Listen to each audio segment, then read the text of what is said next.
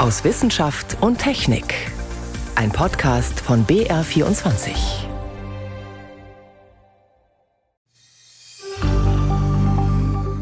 Das ist nur eine Frage der Zeit, bis wir sie hier auch in größerer Anzahl in Deutschland sehen werden. Sagt der Mikrobiologe Roman Wölfel über die neue Corona-Variante XBB1.5. Aber wie gefährlich ist die? Das ist gleich eins unserer Themen.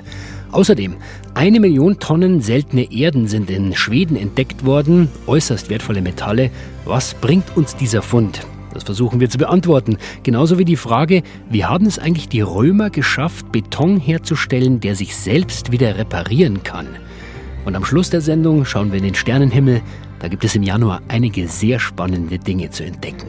Willkommen zu Wissenschaft und Technik, heute mit Stefan Geier. Ein neues Jahr mit neuen Vorsätzen und Wünschen. Viele wollen, dass es mal ein Jahr wird, in dem Corona erstmals keine wirklich große Rolle mehr spielt. Und dann, ja, gibt es schon wieder die ersten Meldungen über die nächste Variante mit dem sperrigen Namen XBB 1.5. Nicht China, sondern die USA sind diesmal der Hotspot. Dort macht sich diese neue Variante des Coronavirus breit. Genauer gesagt ist sie ein neuer Untertyp der Omikron-Variante.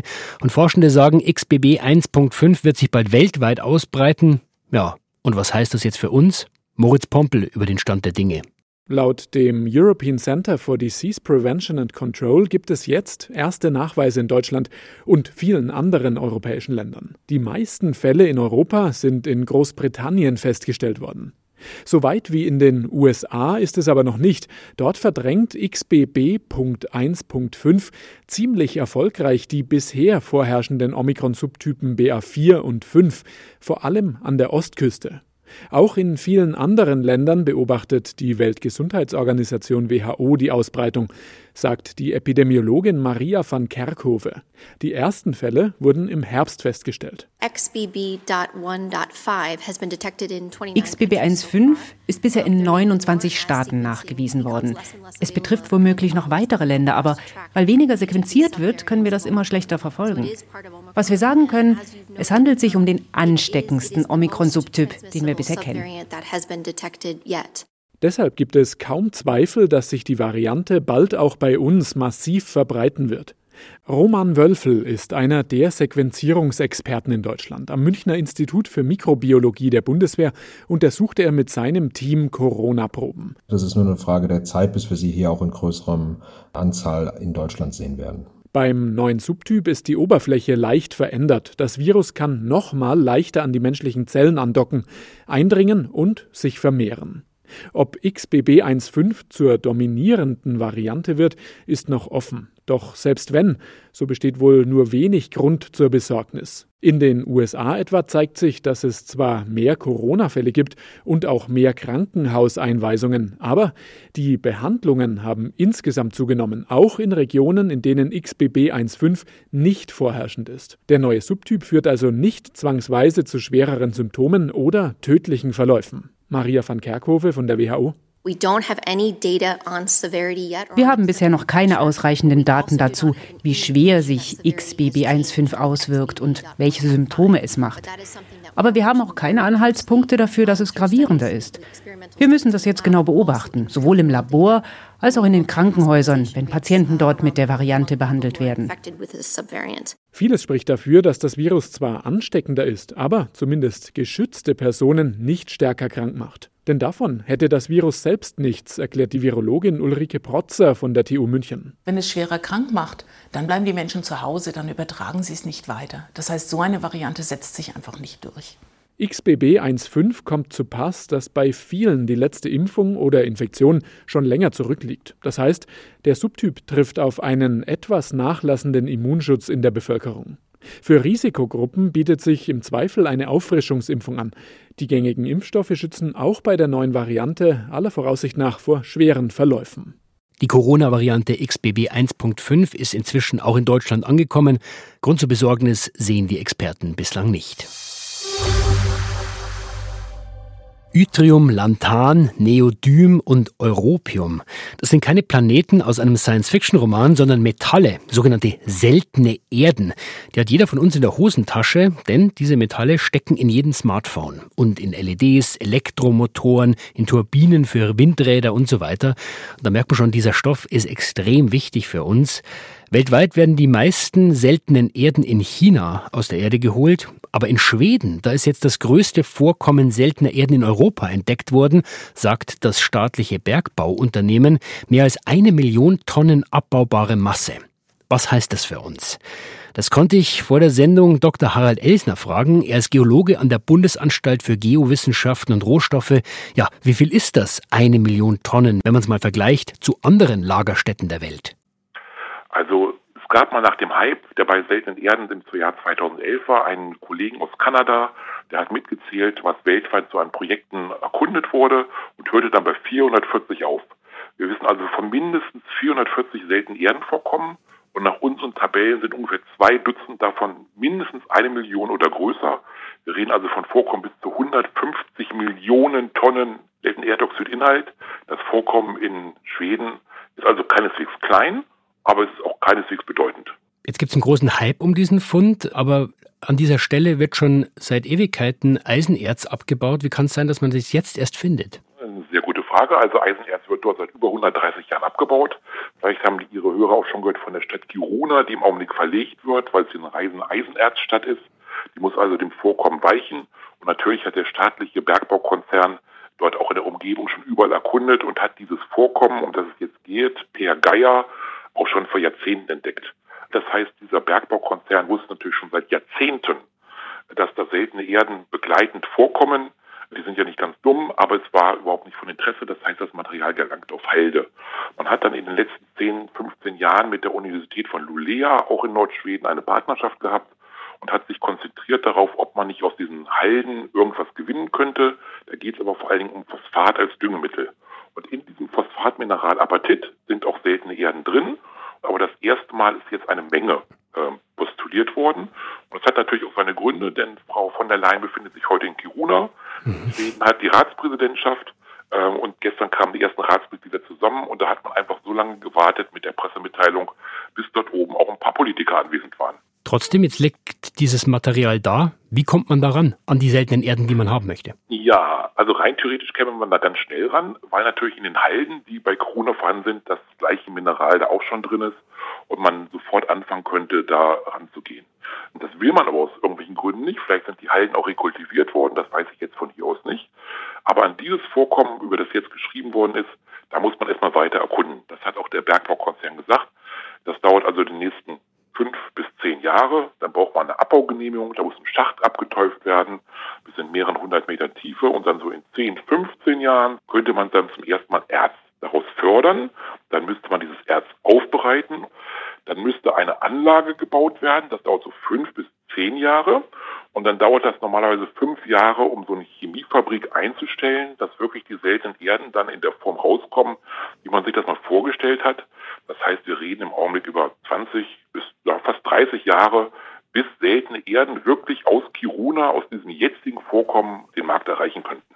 Dass es viel sollte und müsste, was Sie genau. gerade gesagt haben. Ähm, haben wir überhaupt die Industrie und das Know-how in Europa, um diese ganze Kette zu machen? Also in Europa haben nur, hat nur eine französische Firma dieses Know-how, um die sogenannten leichten seltenen Erden, also Neodym, Praseodym, Sie haben ja schon ein paar Namen genannt, zu erzeugen und zu trennen. Diese Firma hat aber gar kein Interesse daran, sich zu beteiligen, denn diese leichten seltenen Erden sind massenweise auf dem Markt. Es geht um die schweren seltenen Erden, die wahrscheinlich in den Ärzten in Corona gar nicht drin sind. Und das Know-how zur Trennung der schweren seltenen Erden hat im Augenblick nur China. Die Vietnamesen behaupten, es wäre ihnen auch noch eingefallen, wie man das machen könnte. Aber in der westlichen Welt hat es keiner. Das heißt, wir sind bei den schweren seltenen Erden Dysprosium, Yttrium weiterhin erstmal vollständig, also 100,0 Prozent auf China angewiesen. Machen wir da genug in Europa, um das zu ändern? Also es gibt an mehreren Universitäten Forschung zu dem Thema. Ähm, aber Prüfungen haben ergeben, der großen Chemieunternehmen in Europa, dass wir das Know-how zur Trennung schwerer seltenen Erden vorerst nicht aufbauen können. Das heißt, ich kann das jetzt nicht einfach verladen und einer Firma wie Siemens auf den Hof stellen, auf den Laster? Die freuen sich da nicht. Nein, die freuen sich ganz und gar nicht. Die müssten die Feuerwehr rufen, weil diese ähm, Metalle oder diese Oxide sind sehr hochreaktiv und explosiv. Die können damit überhaupt nichts anfangen. Die ähm, Automobilisten in Bayern, zum Beispiel Audi oder BMW, brauchen also schon die Komponenten. Das heißt, wir reden erstmal über das Erz, das muss aufbereitet werden. Dann kommen da Chemikalien raus, ein Gemisch, das muss separiert werden in die einzelnen Oxide oder Metalle, die dann raffiniert werden. Die müssen hoch rein vorliegen, dann müssen daraus Magnete hergestellt werden. Das passiert meistens auch in China. Mhm. Wir haben in Deutschland nur zwei Firmen, die das können dann müssen die Magnete in Komponenten eingebaut werden und dann freut sich BMW oder Audi oder Siemens, wenn sie das Material auf den Hof stellen. Bitte vorher nicht. Trotzdem, das staatliche Bergbauunternehmen in Schweden jubelt, sagt, das ist ein guter Fund für Europa, sagen auch manche Experten. Was ist Ihre Einschätzung? Können wir uns damit wenigstens ein Stückchen weniger abhängig machen von anderen Ländern, gerade solchen Ländern wie China? Wenn wir in Jahrzehnten rechnen, dann ja. Mit der jetzigen Energiewende und den Bemühungen dazu hat das in Deutschland oder in Europa gar nichts zu tun. Der bislang größte Fund an seltenen Erden in Europa, in Schweden. Was das für unsere Abhängigkeit von China bedeutet, es dauert noch, um dass wir die verringern können, haben wir gehört. Und wann wir mit dem Abbau rechnen können, das hat für IQ Dr. Harald Elsner eingeordnet. Er ist Geologe an der Bundesanstalt für Geowissenschaften und Rohstoffe. Herr Elsner, ich danke Ihnen für die Zeit. Danke fürs Gespräch. Sehr gerne, Herr Geier. Sie hören BR24 am Sonntag aus Wissenschaft und Technik heute mit Stefan Geier. Es ist ein komisches Gefühl, wenn man sich vorstellt, was über, unter und um uns herum alles an Infrastruktur arbeitet. Ganz Deutschland ist ja durchzogen von komplexen Netzen, Stromnetz, Mobilfunkstraßen, Glasfaser zum Telefonieren, Gasrohre und so weiter. Und jeder von uns nutzt diese Infrastruktur mehrfach täglich. In der Regel merken wir es auch nicht. Klar, solange alles funktioniert, fällt es einem ja nicht auf, was da alles im Hintergrund läuft. Aber immer wieder zeigt sich, diese Struktur ist angreifbar. Wie angreifbar? Das zeigt unsere zweiteilige Fernsehdokumentation Deutschland im Ernstfall. Die können Sie ab sofort in der ARD Mediathek sehen. Eine Frage, der die Kolleginnen dort nachgehen, ist, wie sicher ist eigentlich unser Gasnetz? 8. Oktober 2022. Bei der Bahn fährt auf den Schienen und Gleisen im Norden Deutschlands nichts mehr. Unbekannte haben wesentliche Kommunikationsleitungen gekappt. Bis die repariert sind, bleiben sämtliche Züge stehen. Das dauert. Die Frage, wer war's, ist offen. Wenn man davon ausgeht, dass es ein gezieltes Vorgehen war, also ein wirklicher Sabotageakt, dann muss man schon davon ausgehen, dass die Täter sehr gut vorbereitet waren. Sagt Michael Wiesner von der AG Kritis. Die unabhängige Denkfabrik kümmert sich um die IT-Sicherheit verschiedener Sektoren der kritischen Infrastruktur. Dazu gehört die Bahn. Man hat ja genau zwei Kabel an sehr neuralgischen Stellen unterbrochen. Und dann zeugt das schon von einer sehr guten Vorbereitung und sehr gutem Insiderwissen. Auch was die Anfälligkeit von Glasfaserkabeln angeht. Sie übertragen Daten mit Licht in sehr hoher Geschwindigkeit und gelten als Datenautobahn der Zukunft. Aber ein kleiner Schnitt genügt und aus. Am Fraunhofer Heinrich-Herz-Institut in Berlin will man diese Kabelstränge widerstandsfähiger machen, erklärt Kolja Schubert. Mit mobilen Geräten sollen sich zerstörte Fasern im Kabel schneller kitten lassen. Also man muss die ganze Ummantelung runternehmen, bis hin halt auch zu diesen farbigen Überzügen dort, damit man nur noch die reine Faser hatte und dann kann man sie entsprechend präparieren, um sie dann im Gerät zu spleißen. Voilà, die Verbindung steht wieder. Künftig sollen weit mehr Bahnmitarbeitende mit solchen Geräten ausgestattet werden. Doch ein kompletter Schutz des gesamten Bahnnetzes ist in absehbarer Zukunft nicht zu stemmen. Bei mehr als 34.000 Kilometern Streckennetz, über 260.000 Lichtsignalen und mehr als 20.000 Kilometern Glasfaserkabel für Kommunikations- und Ersatzsysteme. Ähnlich sieht es beim Straßenverkehr aus. Vollkommenen Rundumschutz gibt es nicht, weil zu groß und zu verzweigt. Auf über 13.000 Kilometern durchziehen Autobahnen in Deutschland. 230 Tunnel und 38.000 Brücken fallen allein in den Bereich der Bundesfernstraßen. Viele unserer Brücken sind inzwischen marode, müssen abgerissen und erneuert werden, wenn sie nicht vorher zusammenbrechen. Und damit auch der Verkehr auf der Route. Wie man stabilere Brücken für die Zukunft baut, damit befasst sich die Forschung. Wissenschaftlerinnen und Wissenschaftler überlegen außerdem, wie lassen sich Flughäfen gegen Drohnenangriffe absichern oder wie Wasser- und Stromerzeuger gegen Cyberangriffe, wie öffentliche Gebäude gegen Sprengstoffanschläge. Dass solche Schutzmaßnahmen notwendig sind, zeigt der 26. September 2022. Ein Angriff auf die Gaspipelines Nord Stream 1 und 2 legt den Energiefluss lahm und das in fast allen europäischen Ländern. Wirtschaft und Finanzmärkte geraten ins Schlingern, die Preise schnellen in die Höhe. Der Wunsch nach mehr Sicherheit ist groß, aber wie lassen sich tausende Kilometer Rohre überwachen? Ein besonderer Fokus in der maritimen Sicherheit sind nahe Echtzeitanwendungen. Das heißt, wir wollen direkt nach dem Überflug des Satelliten eben die Daten nutzen. Erklärt Eckbert Schwarz von der DLR Forschungsstelle für maritime Sicherheit in Bremerhaven. Zwar können Satelliten keine Bilder unter Wasser aufnehmen, aber sie zeigen ungewöhnliche Schiffsbewegungen in der Nähe von Pipelines dann ist sowas natürlich auffällig und stellt in einer gewisser Weise eine Anomalie dar. Beim Anschlag auf die beiden Nord Stream Pipelines gab es solche Satellitenaufnahmen von Schiffsbewegungen. Auf dem Schirm hatte sie offensichtlich niemand. Vernetzte Datenbanken könnten das ändern. Nie zuvor wurde so viel geforscht, um unsere kritische Infrastruktur zu schützen, ist das Fazit des Zweiteilers Deutschland im Ernstfall. Susi Weichselbaum über die Frage, wie man unser Gasnetz vor Sabotage schützen kann. Und wenn Sie noch mehr sehen wollen, hier nochmal der Tipp. Deutschland im Ernstfall. Wie schützen wir unsere Infrastruktur? Die zweiteilige Dokumentation jederzeit zu sehen in der ARD Mediathek.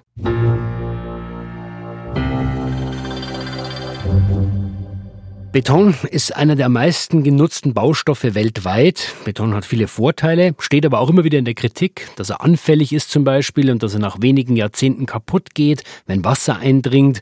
Ein eindrucksvolles Beispiel ist die Universität in Regensburg, in den 70er Jahren gebaut und inzwischen seit vielen Jahren einfach nur noch eine Baustelle. Da wäre es doch praktisch, wenn man Beton zur Verfügung hätte, der sich selbst repariert. Und diese Idee, die ist offenbar nicht neu. Denn warum zum Beispiel sind antike Gebäude eigentlich so stabil? Das Kolosseum oder das Pantheon zum Beispiel sind unter anderem aus Beton gebaut und stehen nach über 2000 Jahren immer noch. Wissenschaftler des Massachusetts Institute of Technology haben herausgefunden, der antike Beton ist mit einer ganz speziellen Zutat versehen. Weiße, kleine, millimetergroße Lehmklümpchen. Von denen dachte man bisher, sie seien Fehler, erzählt der Chemiker Admir Masic. Uh, das sind aber keine nachlässigen Mischungsfehler, sondern sie sind Teil einer Technik, die diese Hohlräume systematisch produziert. Die Technik? Den Beton heiß mischen. So entstehen die Klumpen, die dem Beton dann regelrechte Selbstheilungskräfte verleihen. Denn sie dienen als Reservoir für eine chemische Reaktion. Ist ein Riss im Beton, in den Wasser eindringt, löst sich Calcium im Wasser. In Kombination mit dem im Wasser gelösten Kohlendioxid entsteht dann Calciumcarbonat, das auskristallisiert und den Riss wieder neu auffüllt. Das ist der erste Schritt, um das Material nachhaltig zu machen. Denn langfristig wird weniger Material benötigt und das bedeutet weniger CO2-Emissionen. Andere moderne Selbstheilungstechniken, zum Beispiel mit Hilfe von Bakterien, sind teurer und noch nicht so lang getestet. Der Chemiker Admir Maschitz ist überzeugt, es ist sinnvoll, von den Römern zu lernen. Über den selbstheilenden Beton der alten Römer war das Anna Dannecker.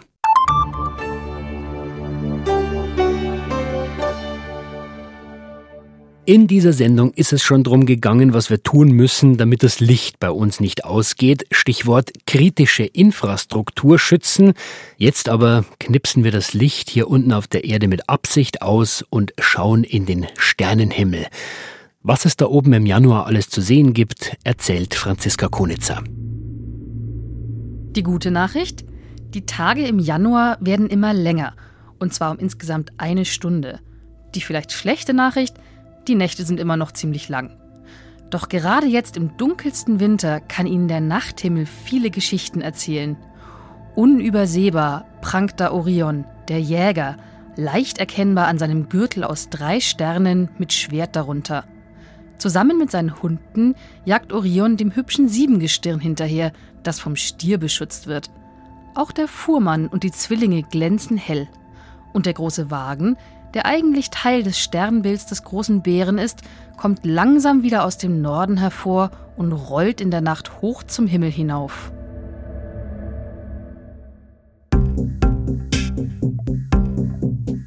Der Januar hat aber noch mehr im astronomischen Angebot. alle Planeten unseres Sonnensystems zum Beispiel, und zwei davon scheinen sich sogar fast zu begegnen. Saturn und Venus nähern sich im Januar schnell und ziehen dicht aneinander vorbei. Werfen Sie doch einen Blick gen Südwesten. Der Abstand zwischen Saturn und Venus ist am 22.01. am kleinsten und beträgt nur knapp ein halbes Grad, was etwa einer Vollmondbreite entspricht. Die Venus zieht von unten nach oben, der Saturn von oben nach unten. Wenn Sie den Lauf dieser Planeten im Januar verfolgen, schaut das doch irgendwie komisch aus. Die Venus kommt hinter der Sonne hervor und steht jeden Abend nach Sonnenuntergang höher am Himmel. Der Saturn hingegen nähert sich der Sonne aus unserer Sicht und steht mit jedem Abend tiefer im Südwesten. Bald wird er ganz hinter der Sonne verschwinden. Sprich, Saturn und Venus wandern in entgegengesetzte Richtungen. Kreisen die beiden Planeten etwa entgegengesetzt um die Sonne, einer links, einer rechts rum? Natürlich nicht. Dieser Eindruck entsteht nur aus unserem irdischen Blickwinkel. Der Saturn verschwindet nur hinter der Sonne, weil sich die Erde auf ihrer eigenen kleineren Runde um die Sonne viel schneller bewegt als der Saturn. Der Saturn ist schließlich viel weiter von der Sonne entfernt als wir. Deswegen braucht er für eine Runde um die Sonne viel länger.